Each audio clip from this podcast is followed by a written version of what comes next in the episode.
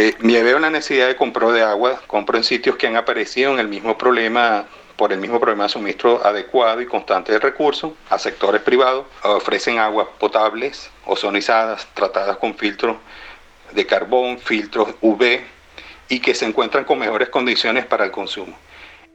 Acabas de escuchar a Lester Tula, quien es pediatra y vino a llenar tres botellones de agua en una máquina potabilizadora que se ubica en un supermercado de Caracas.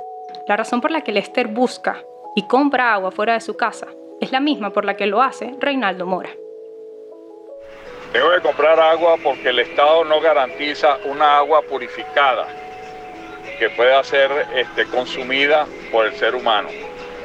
Eh, y así eso garantiza que en mi familia, al menos comprando agua filtrada, eh, me garantiza la salud y evito las miles de enfermedades que pueda recibir. Y por el otro lado, este, yo lleno cinco botellones a la semana, pues nosotros cocinamos con el agua eh, filtrada y, toma, consumimos con el agua filtrada. En este primer episodio de La Verde Historia nos enfocamos en una solución al problema del agua potable. Lester y Reinaldo no son los únicos venezolanos que compran agua por la baja calidad que tiene la que llega a sus casas. Más de 44% de las personas en el país asegura hervir el agua y cerca de 23% adquiere agua embotellada, mientras otros usan cloro, pastillas potabilizadoras o la luz solar. Esta información está basada en los resultados de un estudio del Observatorio Venezolano de Servicios Públicos, hecho en abril de 2020. Pero estas rutinas deberían ser innecesarias. Así lo explica el químico y especialista en calidad del agua, Fernando Morales. Eh, el agua que llega a nuestra vivienda, que es proporcionada en el caso de Caracas por Hidrocapital, en el caso de Maracay y Valencia por Hidrocentro, en, el sur de Hidrolago, en el occidente, en el oriente, perdón, aguas de Monaga, aguas de Bolívar, esa agua debería ser potable. Este, y cuando digo potable no me estoy refiriendo a lo que normalmente la gente piensa como potable, que es el agua del botellón. No, no, no, se supone que el agua que llega a nuestra vivienda nosotros no la podríamos tomar Ok, después, entonces, ¿qué es lo que ha venido pasando en, Venezuela? Que como eso no funciona, ¿no? Eh, apropiadamente, eh, ni en cantidad ni en calidad, y la gente entonces este, necesita evidentemente agua que no la enferme, ha comenzado a buscar alternativas. Las enfermedades que puede causar el agua son múltiples. Algunas son a corto plazo, mientras otras pueden surgir luego de años de un consumo constante de agua contaminada. Hay dos formas de contaminación del agua que pueden afectar a las personas. Una de esas formas es química y la otra es microbiológica. Una enfermedad de naturaleza química por consumo de agua tiene que pasar mucho tiempo consumiendo la misma agua. Pero si tú tomas un agua que está contaminada con hepatitis, con cólera, con amibas, con diarreas, te vas a enfermar de inmediato. Es que quienes trabajamos en estos temas decimos a la gente que si no tiene ninguna otra posibilidad de, tratar el agua de forma apropiada, por lo menos la hierba. Si en la consulta veo incremento de enfermedades por ingesta, sí, sobre todo los cuadros enterales diarreicos, incluso pueden ser parasitarias, bacterianas, virales, y la, no potabilización de la adecuada del agua por falta de flúor, cloro, etc.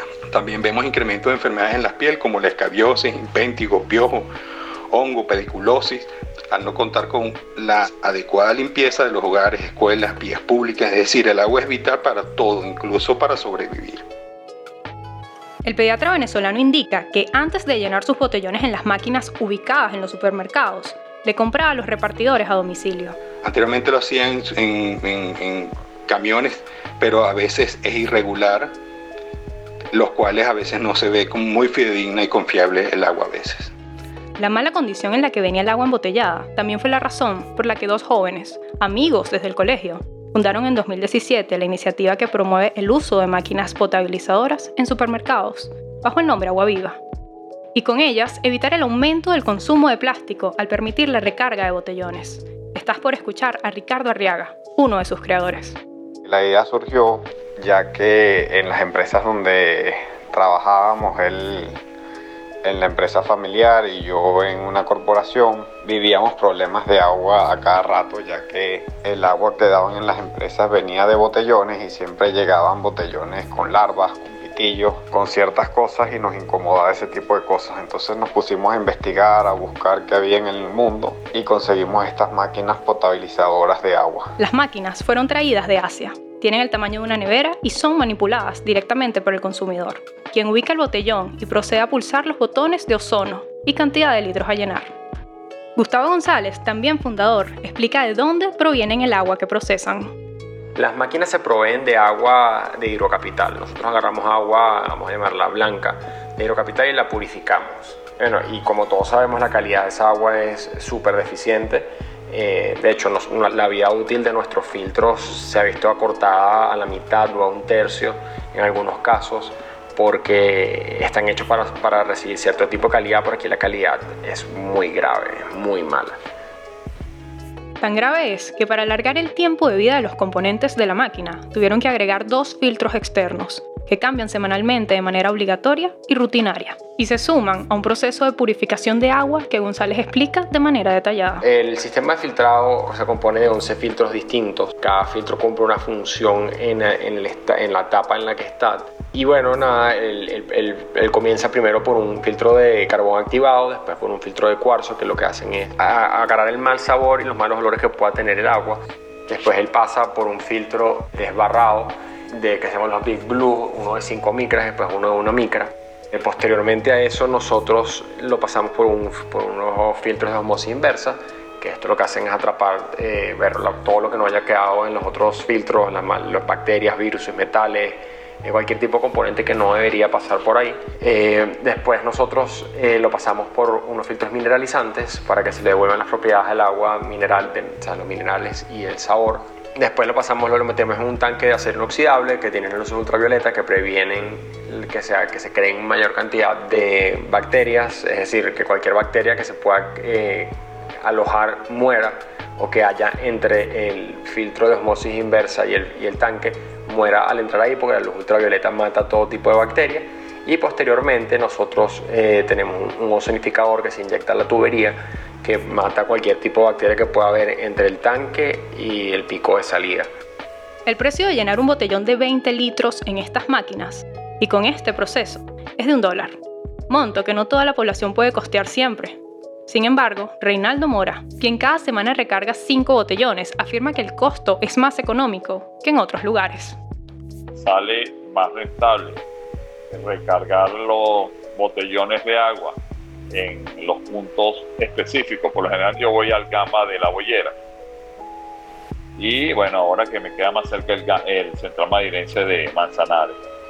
Eh, ese cuesta un dólar la recarga. En la calle, eh, llámese los piojos, las panaderías, tienen puntos de venta de, de botellones y están haciéndolo en dos dólares el cambio.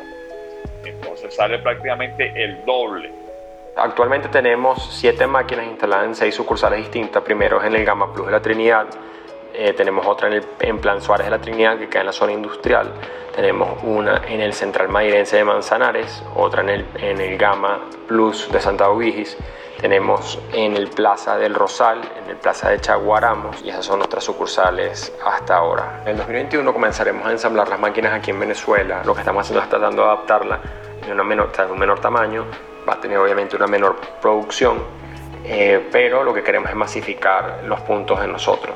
Si hay algo que no contemplan estas máquinas es añadir cloro, el elemento químico más utilizado para desinfectar el agua.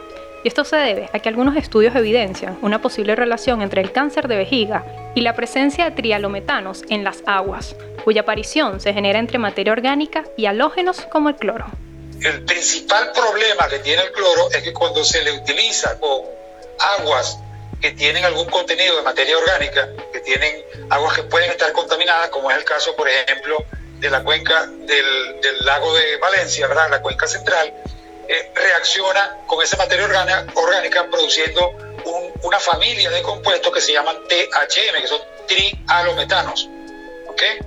Y otra familia de compuestos que se llaman DBP, que en la traducción en castellano serían productos de eh, desinfección incompleta esos productos a largo plazo se ha demostrado también que produce cáncer. Pero el problema no es la utilización de cloro, sino la utilización de cloro en esa circunstancia. Sin embargo, hoy en día hay alternativas. Por ejemplo, para ese proceso de desinfección se puede utilizar ozono. Una vez que tú limpias el agua y la dejas limpia, limpiecita, como si estuviese hervida, para distribuirla tienes que añadirle un desinfectante que tenga la capacidad de mantenerla limpia y en los tanques y que no perjudique la salud. Entonces, cuando tú buscas esa información seria, estoy hablando OMS, la EPA, que es la Environmental Protection Agency, la, Agencia de Protección Ambiental de los Estados Unidos, este, ahí no hay ninguna duda, tú tienes que mantener entre 0,3 y 0,5 miligramos por litro de cloro residual y eso no, no genera ningún problema para eh, la salud. Sin embargo, como los botellones que los venezolanos recargan en estas máquinas son para uso inmediato, el cloro no es necesario. Además de que este pudiera producir cáncer, también existen los componentes que tiene el agua y que en grandes cantidades son nocivos para la salud. Con la calidad química del agua, lo que más se vigila es el contenido de aluminio.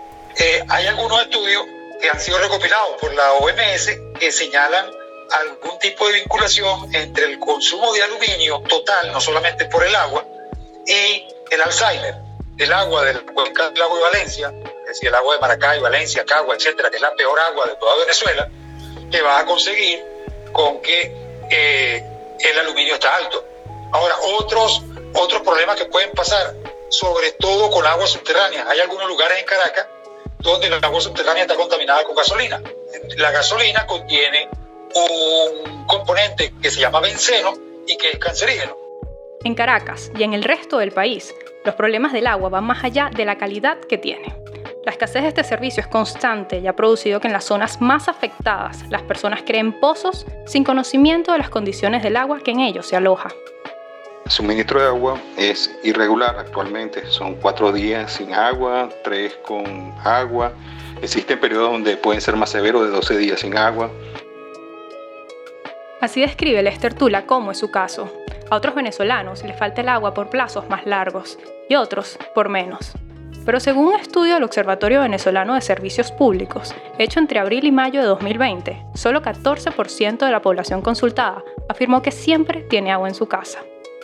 Esta realidad también afecta a las máquinas potabilizadoras, porque cuando no hay agua en las zonas donde están ubicadas y el nivel de los tanques de los supermercados empieza a disminuir, no pueden prestar servicio.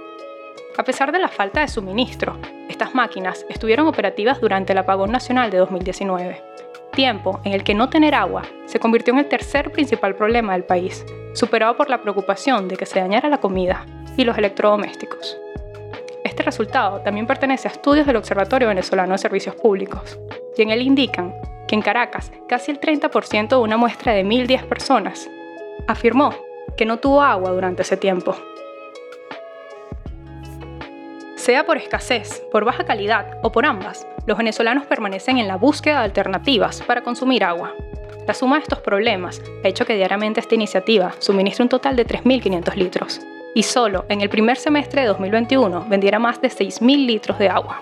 Cifras que continúan en aumento mientras más personas optan por usar las máquinas potabilizadoras de los supermercados, y lo hacen mientras escriben como marrón, turbia, insalubre y de mala calidad el agua que llega a sus casas. Este episodio de La Verde Historia es resultado del diplomado Nuevas Narrativas Multimedia de Historias que Laten. Fue editado por Héctor Delgado y les habló Abigail Carrasquel.